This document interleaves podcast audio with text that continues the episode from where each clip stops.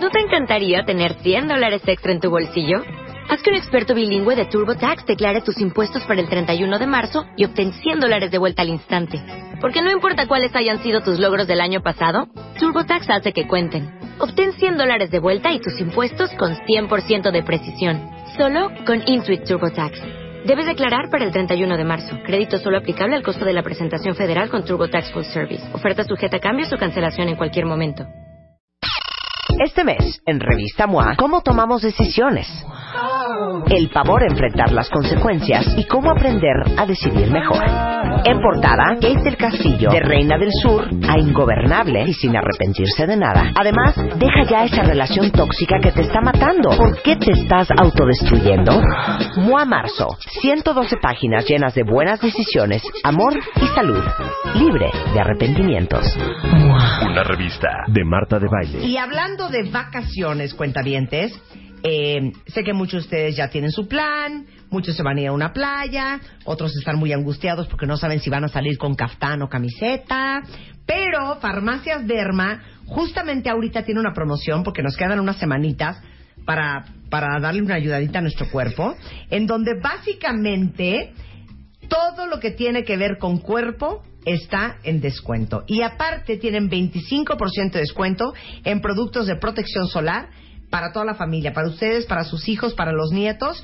Y saben que la farmacia Derma está en todas partes de México. Si quieren ver cuál es la más cercana a ustedes, entren a dermamexico.net para que estén listos para esta próxima vacación. Ahora sí, don Enrique Tamés, decano regional. Ahora, ahora ¿cuál es ese título? ¿Qué es decano? Nunca he entendido. Decano es el dean. The dean. Ah, yes, the, the dean, dean es decano. The Yes. dean. O sea, el decano del colegio es el mero chupocludo del colegio. Ah, eh, yo- de es una cuando, región. cuando sí. te dicen, te llaman de la dirección, vas con el decano. Así es. ¿O no? Es el director ahora del soy colegio. Dean Tamés. Eh, Eres Sí, eres decano Tamés. Eh, bueno, es decano regional de la Escuela de Humanidades y Educación del Tecnológico de Monterrey. Y hoy traes acompañante, Enrique. Así es. Déjame aprovechar, Marta, muy rápidamente para agradecerte este tiempo. Ya casi año y medio he andado por aquí en tu programa muy pues muy gozoso, te agradezco muy muchísimo, felizote, ¿no? muy felizote, Sí, Yo sí me muy acuerdo la alegre. primera vez que viniste. Vine muy nervioso, Pero, muy ¿qué- nervioso. ¿Cuál era el No tema? notó. Es que el ¿eh? tema era, porque estábamos haciendo el, el- el tercer foro de ciencias de la felicidad de la Universidad Tec Milenio. Entonces vine a, pues a, a platicar de él, a promoverlo. Y nos enganchamos. Fue una- de- es un día que todavía yo amamos. recuerdo. Nos amamos. Nos así es. amamos. Nos declaramos amor ese día. Yo, mira, salió Enrique y yo le dije, ¿sabes qué, Rebeca? Este hombre tiene futuro en la radio. Este hombre lo y entonces ya de nos secuestramos y entonces ya Enrique venía casi casi cada mes cuando Así estabas en México así es, al programa así es. y ha sido muy gozoso y para muy nosotros contenta. conocerte. Ahorita ya estoy cambiando de rol, Ajá. entonces eh, me estoy moviendo hacia el Tecnológico Monterrey y estoy aprovechando, ojalá que me sigas invitando, Marta, Por en mi nuevo rol. por Pero pues estoy aprovechando y quiero presentarles a Rosalinda, a la doctora Rosalinda Ballesteros, que es ahora la nueva directora del Instituto de Ciencias de la Felicidad de la Universidad Tec Milenio. Bienvenida, Rosalinda. Muchas También gracias. puede ser nuestra amiga si quiere. Me encanta. Oigan, bienvenidos a los dos, nos encanta. Nada más que antes de comenzar, yo sí tengo que hacer una pregunta a Enrique. Nunca he entendido qué es humanidades. ¿Qué es humanidades? Eh, yo estoy ¿Qué peleado con el estudias? Ciencias y humanidades. No Humanidades. entiendo lo de humanidades qué es. Humani- tradicionalmente humanidades es arte, filosofía, historia, Todas las literatura. ¿Letras? Letras, Letras. todo eso es humanidades. Yo estoy un poquito, yo que soy filósofo, que soy de las humanidades, estoy peleado con el término, porque desde mi punto de vista, y algunos a lo mejor se van a persinar en este momento, tan humanístico es la Mona Lisa como una computadora. Claro. Como, como un negocio, como un edificio. Como la O sea, actuaría. pues eh, así es. Como una Entonces, ingeniería civil. pues sí, todo, todo viene de lo profundamente humano. Entonces, Claro. desde mi punto de vista, el término está un poco en desuso. Pero bueno, tradicionalmente por humanidades entendemos artes, filosofía, literatura, historia, etc. ok, nunca había entendido. Ok, ya Te- entendí. ¿Sabes qué? Te agradezco mucho. De nada. Oigan, este, el pasado 20 de marzo fue el Día Mundial de la Felicidad. Así es. Y bueno, como tenemos a Rosalinda, que es la nueva directora del Instituto de Ciencias de la Felicidad, Tec Milenio, y nuestro ya muy querido este, especialista en humanidades, eh, de cabecera Enrique Tamés, justamente eh, la Asamblea General de la ONU decretó el 20 de marzo como el Día Internacional de la Felicidad. De hecho, tuvimos un programa especial acá. Y es oficial desde el 12 de julio del 2012. Pero la pregunta para ustedes dos es, en el área de humanidades, ¿qué, qué estudias? Humanidades. ¿Qué es, ¿Qué es ser feliz? ¿Qué es la felicidad? ¿Carcajearse? Porque hay gente que se carcajea y cero es feliz. Tiene que ver más con... A mí me dicen, es que Marta es súper feliz. No, cero. Yo me carcajeo todo el día. Pero la carcajada no significa que eres una persona feliz. Hay, hay, hay una clasificación muy conocida dentro de los estudiosos de la felicidad que dicen que la felicidad puede ser algo a muy corto plazo, identificándose con el gozo, no con la sonrisa, con la risa, con el chiste, con el buen humor, con el momento. Es una felicidad hedónica, se le llama. Pero también hay una felicidad a largo plazo. Eh, eudaimónica se llama por un señor Aristóteles que vivió hace muchos años. ¿Euda qué? Eudaimónico. ¿Y eso qué significa? Eudemos. Entonces, Significa el fin último del ser, de los seres humanos es ser feliz. Entonces, la felicidad también puede ser entendido no solamente como con, con el goce instantáneo de estar comiendo algo, de tener una linda conversación, de tener un cachondeo con alguien, sino también significa eso que hacemos para tener una felicidad a largo plazo, mantenerse saludable, tener buenas relaciones. Entonces, tú ahorita, Marta, puedes estar gozosa en tu programa, Sí. pero también puedes considerarte una persona feliz porque la mayoría de las cosas que haces te llenan, Claro. te, no, te Me hacen sientes contenta. Así es, te dan Claro. plenitud. Entonces, Claro. además de estar pasando un momento muy feliz, eres una persona feliz porque la mayor parte del tiempo estás haciendo cosas que tienen que ver con tu propósito en la vida. Entender el significado de la vida, ¿no? Entender para qué estás aquí en este mundo y en el día a día, pues sí, disfrutar de la alegría, pero también disfrutar de momentos de serenidad, de paz interior. Eso. Es la papá. combinación de todas esas cosas juntas. Es que felicidad is a very big word. Yo a un día a un amigo le dije, ay, me encontré a tu novio nuevo en un restaurante, está divino, ¿estás feliz? Y se voltea y me queda viendo con cara de, ¿tú estás drogada o qué? Y me dice, Marta, ¿qué es eso? La felicidad es para la gente irresponsable. O sea, Eh. me carcajeé. Porque claro, la gente cree que, mucho se dice que entre más complejo eres, entre más complicado, entre más inteligente, entre más sabes, Menos feliz. menos competente con la felicidad eres. Por eso dicen ignorance is bliss. Bueno, pues entonces yo intento ser muy ignorante, porque Sí. al final de cuentas en mi vida lo que yo quiero no es conocer tanto, sino ser feliz. O sea, Claro. lo que yo busco es, a ver, ¿cómo, cómo voy a tener una, una vida con sentido, con propósito, con cosas que me llenen? Entonces, por supuesto me estoy burlando, no creo Sí, que sí. no creo que el conocimiento sea un obstáculo para la felicidad, pero si se trata de poner una escala de valores, oye, pues los seres humanos al final de cuentas lo que buscamos es ser feliz y la y el conocimiento me puede ayudar a ser feliz. Claro. Ahora, yo sé que tenemos estos estereotipos sociales de que hay personas que son medio brutas pueden llegar Sí, a ser feliz porque no se dan cuenta de todas las tragedias que existen alrededor. Y debo decir, Marta, eh, Rebeca, que esa es una manera muy limitada de entender la felicidad. Una persona feliz no quiere decir que todo el tiempo está feliz sonriendo. Yo estoy de Sí. acuerdo. Una persona yo, no feliz- la, yo no la veo así. O sea, para mí los momentos, yo no tampoco creo que haya un estado permanente de la felicidad. No existe eso. No puedes estar feliz las 24 horas del día o en paz las 20 o tranquilo quizás. a lo las mejor muerte, estando muerto. Claro, puede ser. Pero tiene estos momentos que esos momentos son regalos, perdóname. Así es. En donde estás muy tranquilo, con pensamientos que te están alimentando, aunque diga Marta, ¿qué es esa cursilería, güey? No, es la verdad.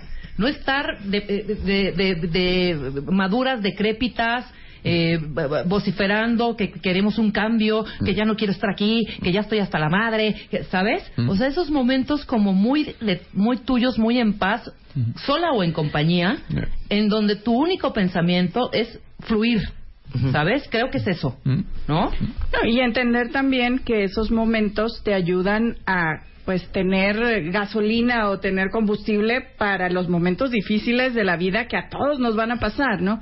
No es que por decir, si yo quiero ser una persona feliz, tengo que rechazar que a veces me enojo o me pongo eh, en mal plan porque pues no he comido y, y me pongo de mal humor o no duermo bien y me pongo ansioso. O sea, todo eso es parte de la vida, pero aprender a manejarlo mejor también es parte de ser feliz. Y manejarlo para tu beneficio o para el beneficio de los demás, ¿no? Dijiste de- la palabra clave, manejarlo mejor.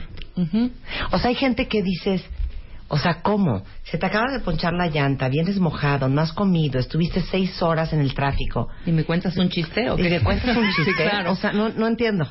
Y hay gente, o sea, que, que, que, que se le tropezó el tacón en la calle y están de un humor furibundo el resto de la tarde. Y ya llega a el llorarle a su manejo de las partes difíciles y complicadas de la vida, yo creo que en eso radica el preservar tu felicidad. Hay, hay un concepto que me gusta mucho que se llama la lotería cortical. Qué bárbaro. Viene, ajá. viene de las humanidades. ¿no? Ajá. Es que te echas unos rollos.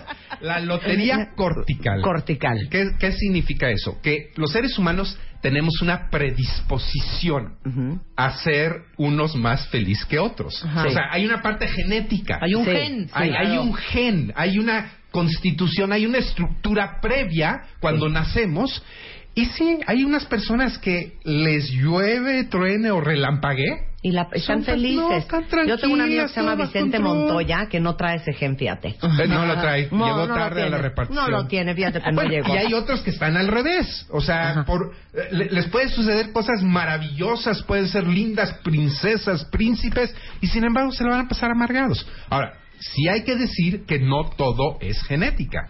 Hay que decir que hay mucho aprendido, hay mucho social y por supuesto que hay cosas que podemos hacer en la vida, independientemente de la- lo que nos haya tocado en la lotería, Claro. para ser personas Claro. más felices. Y felicidades a todos los que tienen una actitud feliz y de felicidad ante la vida. Exactamente. Ahora, no lo van a creer cuentavientes. Hay países en donde hay un secretario de economía, un secretario de gobierno, un secretario este, eh, de agricultura, un secretario de salud y que tienen un ministro de felicidad. Así es. Ajá. No Ah, lo puedo creer. Bueno, eh, tuve la fortuna, Marta, hace unos meses fui invitado a Dubai a una reunión, al World Government Summit, Ajá. en donde se reunieron personalidades de todo el mundo y yo de colado. y en esta reunión, durante un día, se trata, es una especie de Davos, la gente identifica más Davos, ¿no? Porque Sí. van los presidentes Exacto, y hay claro, mucho claro. ruido. Bueno, este es el equivalente, pero de cuestiones de gobierno, no tanto de cuestiones financieras como es Davos. Entonces, esto se hace anualmente y por primera vez, Marta, durante un día completo en el Summit, se trató el tema de la felicidad. Y eh, los Emiratos Árabes, eh, al cual pertenece Dubái, eh, anunciaron que creaban un ministerio de la felicidad. Es decir, una persona con recursos de gobierno, una persona que tiene como su trabajo hacer lo que tiene que hacer para elevar los índices de bienestar y felicidad que no lo puedo a las creer. personas que no trabajan. lo puedo creer. ¿Por qué hubo este summit? O sea, ¿por qué dirías que hoy en día es tan importante promover la felicidad a nivel mundial? Yo creo que ha habido una evolución del pensamiento humano en cuanto a que en el siglo pasado creíamos que el bienestar material nos iba a hacer felices, ¿no? O sea, si tú eres una persona rica, entonces vamos a ser felices. Y bueno, en algún momento nos dimos cuenta que los... Le habían preguntado a los mexicanos, ¿verdad? Y nosotros hubiéramos podido decirles Sí, que los ricos también lloran. O sea, no había, no, no había necesidad de caer en Claro, esa falacia, claro. ¿verdad? Ahora, después nace el concepto de desarrollo, es decir, no, no únicamente importan las condiciones materiales, sino que también yo tenga una mayor calidad de vida. Aún así hay ciertos índices en el mundo hoy en día que los países más desarrollados no forzosamente son los más felices. Claro. Por ejemplo, tienen muy altos índices de suicidio. Países como los nórdicos, como Japón en la juventud. Y vamos a decir, más o menos al arranque de este siglo, del siglo XXI, de repente nos cae el 20 y decimos, no es el bienestar material únicamente, no es el nivel de desarrollo únicamente. Hay otras cosas en la vida que no forzosamente se miden con pesos y centavos, y que, repito, como decía Aristóteles desde hace 2300 años, nos ayudan a ser personas más felices. Y que los gobiernos sí pueden influir y hacer una diferencia Así entre la felicidad colectiva. Porque, claro, durante muchos años se pensó que la felicidad es un tema absolutamente individual, una decisión propia, este, y algo que se trabaja en terapia con tu psicólogo. Así es. Pero hoy en día los gobiernos se están dando cuenta que ellos tienen una gran injerencia entre, en la felicidad colectiva, ¿no? Sí, es correcto. De hecho, eh, pues aquí en este país medimos algunos indicadores que tienen que ver con lo que se llama el bienestar, ¿verdad? De las familias, de las personas precisamente porque puede el gobierno incidir a través de políticas públicas, por ejemplo, en temas de salud. La salud está muy relacionada con la felicidad. O sea, entre más sano, más cuidado, más ayuda médica, más feliz estás. Así es. Y entre más percibes tú que tu salud es buena, no es solamente que objetivamente no estés enfermo, sino además que tú percibas que tu salud es buena. Y en ese sentido también eso pues disminuye el gasto. Si tu salud es buena, disminuye el gasto que hace eh, cualquier persona en temas de salud, ¿verdad? Te enfermas menos. Una persona feliz se enferma menos. ¿Tú eres hipocondríaca, Marta? Uf. ¿Sí, de verdad? ¿No sabías? No, no, no. no ah, grave. De verdad. Grave. De, de, agencias Vamos de las a hacer un programa en la siguiente semana sobre Ajá. hipocondriacos. Ajá, ajá. Pues, a ver, si tengo doctores diario aquí, ¿cómo voy a tener paz? diario diciéndome una enfermedad nueva. Eh, eh, eh, la hipocondria es una condición emotiva, Sí. psicológica, Sí, sí, sí, ¿no? sí. O sea, no Sí. tiene que ver con el físico, tiene que ver con tus con tu emocionalidad que domina los síntomas, tus síntomas del. Así de poder- poderosas son nuestras emociones. Sí, sí. Acuérdense que hemos cambiado el paradigma. No somos seres racionales que sentimos. Somos seres sintientes que razonamos.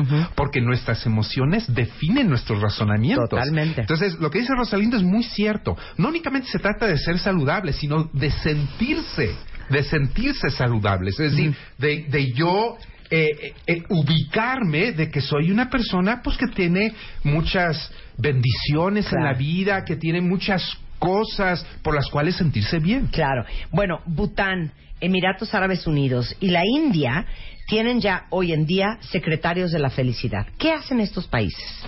Eh, Bután puso la moda, eh, 1972, ya hace un buen rato.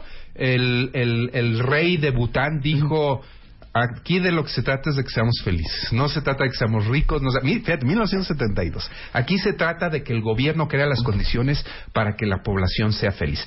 Y más allá de debatir si en Bután son felices o no, porque hay asegúnes, eh, pone el, Bután pone el ejemplo hace muchos años de que el gobierno tiene que tener, tener como una misión fundamental el que las personas sean felices.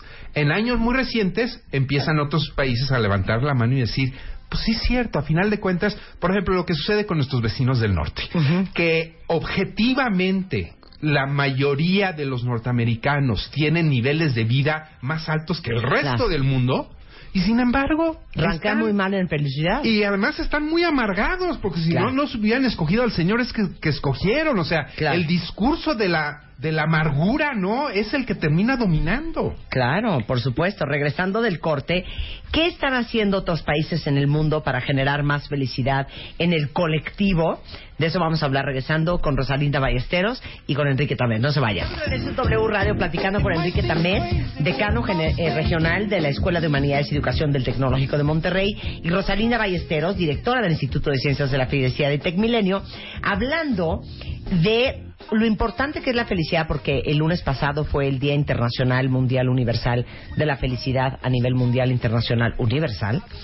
Y hoy estamos platicando de cómo lo hacen otros países como Bután, ahora India, Emiratos Árabes Unidos, que literal cuentavientes tienen un secretario de Economía, pero el secretario de Salud, pero el secretario de Desarrollo, pero el secretario de la Felicidad.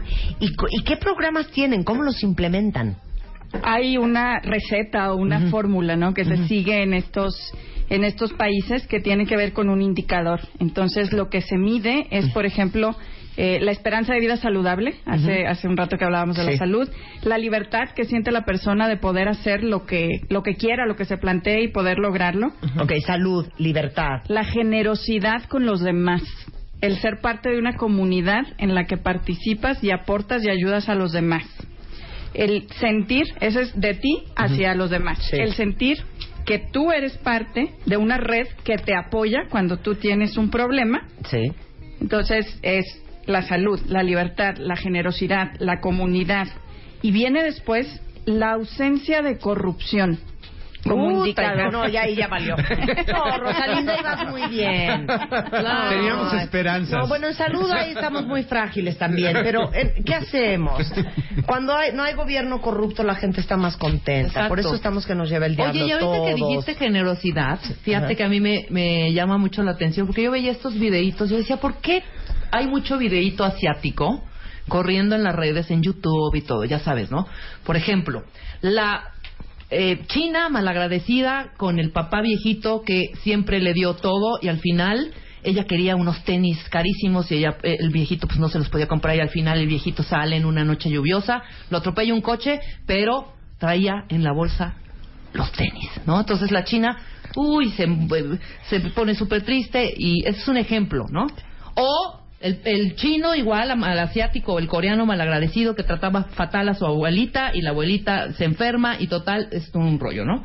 Entonces me pongo a leer un poco más de estos países asiáticos que son muy productivos y, claro, la generosidad te hace estar más en paz, más tranquilo, más feliz. Y la felicidad te hace ser más productivo. Entonces es un bombardeo de estos mensajes de sé generoso, sé generoso, sé generoso. Y perdón, los asiáticos son los más productivos, es la cultura más productiva entre otros países, ¿no? Entonces dije, claro, buen punto. Esa generosidad hace que estés contento, estés feliz y además produzcas. ¿Y qué? Y produces y le va bien a tu familia y le va bien a tu país, ¿no? De alguna manera. Eso era lo que iba yo a acotar. ¿Tiene que ver la generosidad con la ¿A felicidad? qué ibas a hacer? Acotar, Acotar. otra vez dijiste. Acotar. Palabra No acotar. vez También viene de las humanidades. Mi colega Rebeca. acotar. Acotar, Viene qué de las horror, humanidades ¿verdad? también. Pues claro. Pero por eso también eh, muchos países que eh, son países en desarrollo, países en África, países en Latinoamérica, ranquean muy bien en felicidad por el tema de la solidaridad social, ¿no? Que tiene que ver un poco con la generosidad. Entonces regresemos, por favor, a la corrupción. Adelante, Rosalinda. Adelante.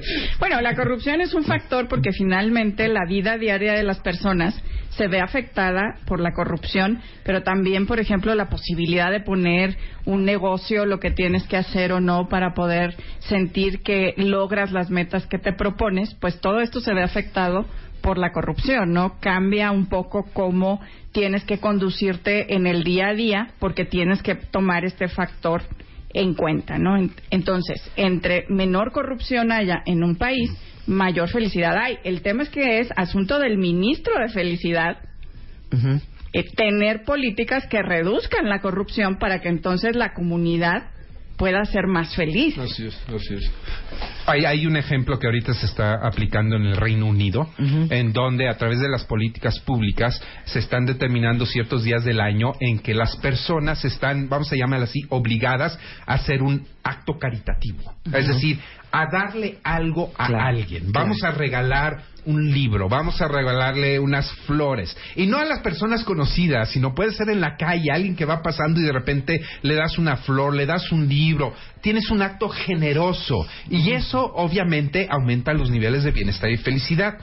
Hay una, eh, en este tema de la corrupción, Marta, eh, hay un eje. eh, no es coincidente, creo yo. Eh, me faltan bases científicas para afirmar, o la investigación para afirmar lo que voy a decir, pero creo yo que hay una coincidencia muy interesante en el país asiático menos feliz y que es el más corrupto de todos, que es Corea. Corea es un país que rankea muy bajo normalmente en los niveles de felicidad. Y es Corea del Sur. Y así es, Sí, Corea, no, no sí, del norte. Corea del Sí. Norte no, no, Sí, no, ni- sabemos ni nada mires. de lo que sucede Sí, ahí. sí. Pero en Corea del Sur es un, es un país y ha sido un país históricamente muy corrupto y los niveles de felicidad son muy bajos. A pesar de que tienen todo lo demás que mencionabas, Marta. O sea, Sí. son muy, y tú, Rebeca, son muy trabajadores, son muy exitosos, tienen no una sociedad que funciona, pero al final de cuentas es corrupta y eso, por supuesto, pega en sus índices de bienestar. Ahí podemos incluir a todos los países africanos o a muchos de los países africanos. Ahí por ahí no lo tengo preparado, pero hay una hay un índice de corrupción a nivel mundial y pues si los países africanos eh, pues brillan, ¿no? En estas en estos índices porque pues son corruptos y más allá. En México lamentablemente ranqueamos mal también, pero pues también hay que decirlo, eh, eh, No, somos nosotros somos parte No, de somos. la corrupción, o sea, cuando hablamos del México corrupto no estamos hablando de un agente No hay un roto externo, no, es el otro, ¿no? O sea, Claro. Nosotros somos miembros de esta sociedad y de alguna manera todos estamos contribuyendo. Copiar en un examen es corrupción. Es corrupción, Totalmente. ¿no? Y, y bajar y ver una película ilegal es corrupción. Darse y- vuelta en o U sea, es ilegal. Así es, hay, hay muchos actos, ¿no? Que, que nos definen a todos como Claro. una sociedad corrupta Ahora- y más corrupta cuando no nos damos cuenta. Ah, Platíquenme algo, porque estoy viendo el ranking cuentavientes de los 10 países más felices del mundo. 10, Suecia, Australia en el 9, luego Nueva Zelanda, Canadá, Holanda, Finlandia, Suiza, Islandia, Dinamarca y Noruega. Dinamarca era el primer lugar el año pasado y Noruega lo desbancó. ¿Qué están haciendo en Noruega que no estamos haciendo en México?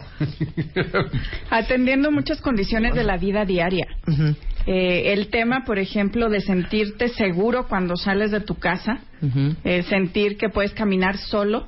De hecho, una de las preguntas de esta encuesta es si puedes caminar solo por la noche en donde vives y te sientes seguro. Cero. Ok. Sí, tal cual lo digo. Cero. El balance vida-trabajo es otra de las cosas que se mide en este índice. Y, y, por ejemplo, aquí en México, la cantidad de personas que reportan en, este, en esta encuesta que trabajan más de 50 horas a la semana Ajá. es el doble de la de Noruega. O sea, lo, lo, lo más triste de esta historia, porque tenemos el número y se los platicamos el año pasado, es que México rankea como el país que más horas trabaja a nivel mundial, En- en la pero no somos Así el menos, el más competitivo ni el más eficiente. Así Ni es, el más somos el más productivo. ineficiente, Claro. pero somos el que más horas trabaja de Pues los sí, miembros de la OCDE. pero ¿saben qué? En Noruega no se van a tragar a la tablita tres horas, ¿eh? No, claro. No, pero se vas a regresan a la oficina a las seis de la tarde. El ir a Ey, ¿Eso cuenta como horas de trabajo? Eso, eso, claro. Para los burócratas, Claro. ¿no? Oye, pues me fui a las 8 de la mañana de mi casa y, Y re- regresé a las 10 de la noche. noche. Ajá, pero te pasaste tragando tres horas con, con el Eh, cliente. en mi oficina. Y bebiendo. En mi Trabajando, oficina. trabajando. Es que aquí en México En se la cree- cantina de mi oficina. Claro. Aquí en México se cree que ir a trabajar es, es nada más ir. Sí. No. O sea, No, ya, claro. ya fui a trabajar. Claro. No, no, nada más es ir. Hay que trabajar. A ver, Así es. sigue, sigue, Rosalinda. Eh, fíjate que otra cosa que también, bueno, en, en países como Noruega, eh, la calidad de la vivienda, el poder tener una vivienda, una vivienda que tenga eh, cierto espacio. Aquí en México también, en las zonas urbanas, pues vivimos en espacios relativamente pequeños, con pocas áreas verdes, eh, pocos lugares para caminar.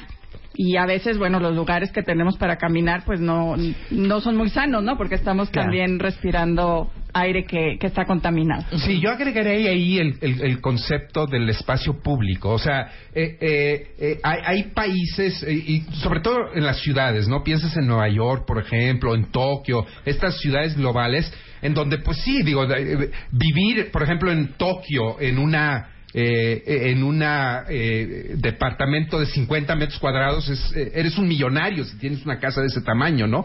Pero en Tokio, eh, cuando visitas la ciudad, es una ciudad en donde hay muchos espacios públicos. Es decir, no vives confinado en Claro. una habitación de 50 metros porque Claro. estás entrando y saliendo, haciendo, hace un momento Rebeca comentaba, cero en términos de qué es lo que podemos hacer para caminar en la noche, ¿no? En donde, Claro. en, en, en nuestro vecindario, ¿no? O sea, eh, eh, eso es lo que tenemos que buscar en ciudades como la Ciudad de México, ¿no? En donde, pues sí, está difícil que todos vivamos en, hab- en, en habitaciones de 200 metros cuadrados, ¿verdad?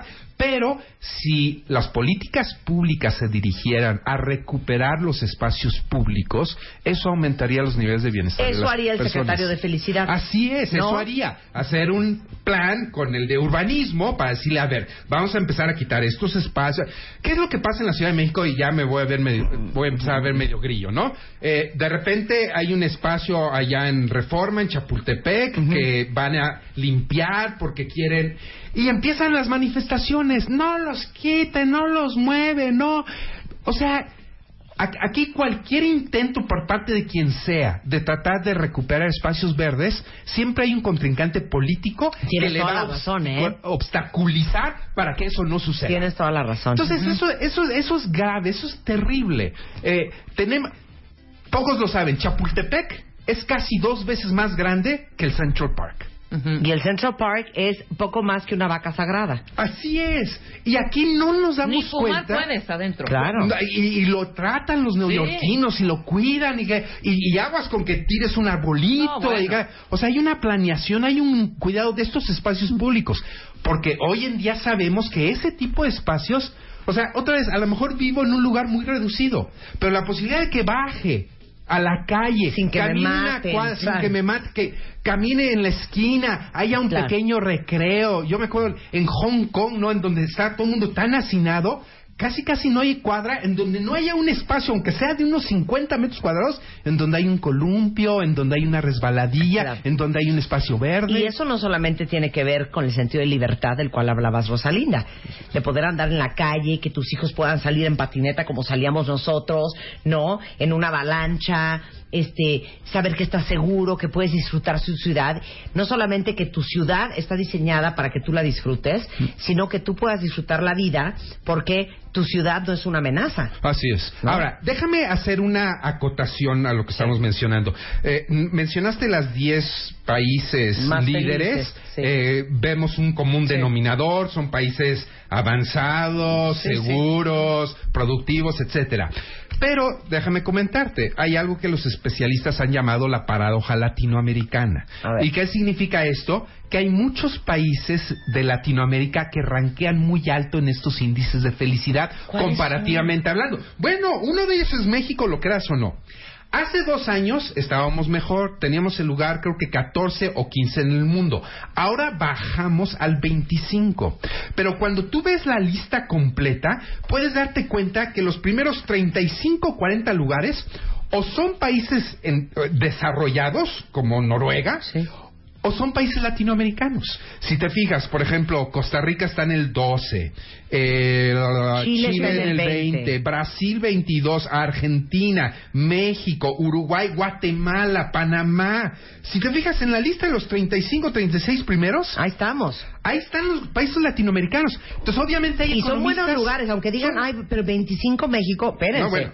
Yemen está en el 146. Así es. Eh, Burundi 154, Tanzania 153, Siria 152, Ruanda, Togo, Guinea, Liberia, Sudán y Yemen están en los 140, 150 últimos lugares. Así es. Entonces, o sea, estamos en el primer quintil. A pesar Claro. de que en México hemos perdido posiciones en los últimos años, de todos modos seguimos siendo, comparativamente hablando en el mundo, un país relativamente feliz. Claro. Y a lo mejor vale la pena pues destacar por qué, ¿no? ¿Cuáles son los elementos que hacen que los mexicanos estemos en estos altos índices? ¿Por qué estamos felices, Rosalinda? Bueno, recuérdanos, recuérdanos. Fíjate que nosotros en México los indicadores que tienen que ver precisamente con comunidad, con sentir que tenemos personas en las que podemos confiar en el día a día, eh, es uno de los elementos que más nos ayuda. El sentido de familia también, el tener una familia extendida en la que participamos y de la que conocemos eh, y frecuentamos a nuestros familiares. Eh, y bueno, finalmente no tenemos los mejores indicadores económicos del mundo, pero tenemos un nivel suficiente para subsistir, o al menos así lo califica la gente. Sí, es que yo creo que, mira, que es bien interesante porque a diferencia de todos estos países escandinavos, eh, que no sé, no sé por qué están tan felices, porque yo los veo gente tan fría. Pero siento que lo que nos rescata a nosotros, en general en Latinoamérica, y por eso ranqueamos donde ranqueamos, es que son sociedades basadas en relaciones y no en transacciones. Creo que la relación que tienes con tu zapatero, con tu carpintero, con la persona que trabaja en tu casa, este, con el de la esquina, con tu jefe, con tu amiga, con tu mamá, que te ayuda a cuidar a tus hijos. Eh, hay un gran sentido de unidad, eh, familiarmente hablando, pero también de amistad. Eh, creo que gran parte de lo que nos da ilusión a los latinos es el convivio. Eh, en otros países a lo mejor es chambear, es hacer. Y nosotros es gozar, disfrutar, carcajearnos, el puente, la vacación, la El bebedera, chiste, el desmadre, humor, el chiste, el chisme. Y yo creo que eso es muy nuestro, pero eso es, yo creo que un poco genético y cultural. No es que el gobierno nos haya hecho así. Ahora, hay teorías, ah, hay una frase en inglés que me gusta mucho que yo suelo usar a veces, such is life in the tropics, Sí. ¿no? O sea, Así es la vida en el trópico. Sí, o sea, de repente sí, hay estudiosos que muestran que también hay una influencia geográfica, ¿verdad? Es decir, el hecho de que tengamos tanto sol, el hecho de que... Claro, es un buen punto. O sea, el hecho de que tengamos espacios de recreación en donde podamos no libremente movernos, o sea, eso eso también cuenta. O sea, si Noruega estuviera en el En- en- trópico, en el trópico. estarían, bueno, carcajeando bañándose todo el día. Si están en un hoyo negro y oscuro allá arriba Allá. y se la pasan bomba. De hecho, algunos cuando llegan no se quieren ir, ¿no? Se quieren quedar. Claro, aquí. ya se quieren quedar a vivir en Tulum. Así en es, Tulum. así. Por supuesto. Oigan, Estados Unidos es un caso bien triste eh, para todos los que tienen familia viviendo allá, porque eh, ocupaba, bueno, ocupa el lugar número 14, pero cada vez va bajando y bajando y bajando. Ahora está en el 19 en el ranking de la felicidad, siendo uno de los países más ricos del mundo. Así es. Y creen que van a seguir bajando. Eh, Es, es, eh, eh, todo parece indicar que sí, Marta. El, el- muchos estudios nos muestran que cuando te enfocas en lo negativo, no te vuelves positivo. Eso es lo que Al hay. contrario, te enfocas en lo negativo y mira, es una, es una cascadita de emociones que van bajando y bajando y bajando. Cuando intentas en tu vida no eliminar los problemas, sino tratar de buscar la solución a los problemas y salir adelante, pues tus niveles de bienestar van a aumentar. Entonces, el ambiente político ideológico en los Estados Unidos, pues hace, da una clara indicación de que en los siguientes años se va a estar hablando, diciendo, publicando, comentando, no lo que está bien, sino todo lo que está mal. Claro. Y eso es un camino Va a a la impactar, infelicidad. claro, va a impactar en la felicidad. Así Y es. en la confianza, porque si finalmente empieza un discurso de tener desconfianza del vecino porque es diferente a mí, Ujú. eso genera también una serie de emociones negativas y afecta la- el sentido de seguridad de la persona y se va haciendo una espiral negativo que va creciendo y creciendo y creciendo.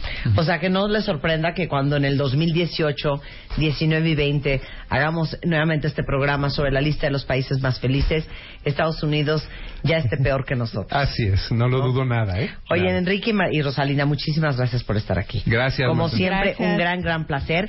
Al doctor Enrique Tamés lo encuentran en arroba Enrique Tamés en Twitter, eh, a Rosalinda en TecMilenio o en tecmilenio.mx, el Instituto de Ciencias de la Felicidad.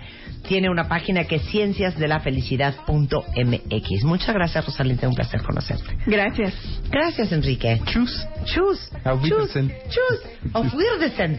Oigan, antes de irnos, eh, si les hace muy felices traer un cuerpazo, si les hace muy felices estar más sanos, estar más fit, hacer ejercicio, Sport City está como secretario de la felicidad en el deporte, promoviendo que ustedes vayan al gimnasio y hagan ejercicio. Entonces, fíjense qué increíble.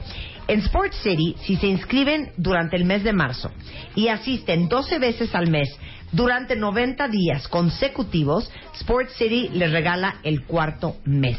Y además les van a dar un pase de experiencia mensual gratis para que lo compartan con un amigo. Y si su amigo se inscribe, ustedes también van a recibir una bonificación. Eh, ahora sí que acérquense, entrénense y sorpréndanse con Sport City. Eh, esto está vigente hasta el 31 de marzo. Entren a la página de Sport City y ahí está toda la información. Estamos de regreso mañana martes en punto a las 10 de la mañana. No se vayan, viene Fer Tapia, todo el equipo W y mucho más esta tarde en W Radio. Yo me voy a Acapulco y estén muy pendientes porque vamos a hacer Facebook Live. Me voy a aventar en la tirolesa, en la tirolesa latinoamericana más larga, con más de 1800 metros eh, sobre la bahía de Puerto Marqués y todo, es que ¿verdad? No sé en qué momento se me ocurrió que era una buena idea. sí. Ya me arrepentí. Y bueno, vamos a estar celebrando eh, el estado de Guerrero y específicamente la bahía de Acapulco hoy y mañana en redes sociales, entonces síganos. Adiós. Yeah, I could love you. Go get a job and start to say, stay at my mom's house. Look out the window at the rain, or I could ignore it. But I'd just be fucking with your brain. Only got one shot. The Beauty Effect, marzo, cumplimos un año. Y para celebrarlo, Eugenia de Baile nos cuenta cómo salir adelante, sintiéndote guapa en cualquier situación. Love yourself, cambia de chip, reconcíliate con todo lo que eres y acepta lo que nunca vas a hacer. Además, te decimos cómo hacerle para que no se te note la desvelada, qué vas a usar según tu edad y cómo aprender a reírte de ti misma. The Beauty Effect, la única revista 100% de belleza en México.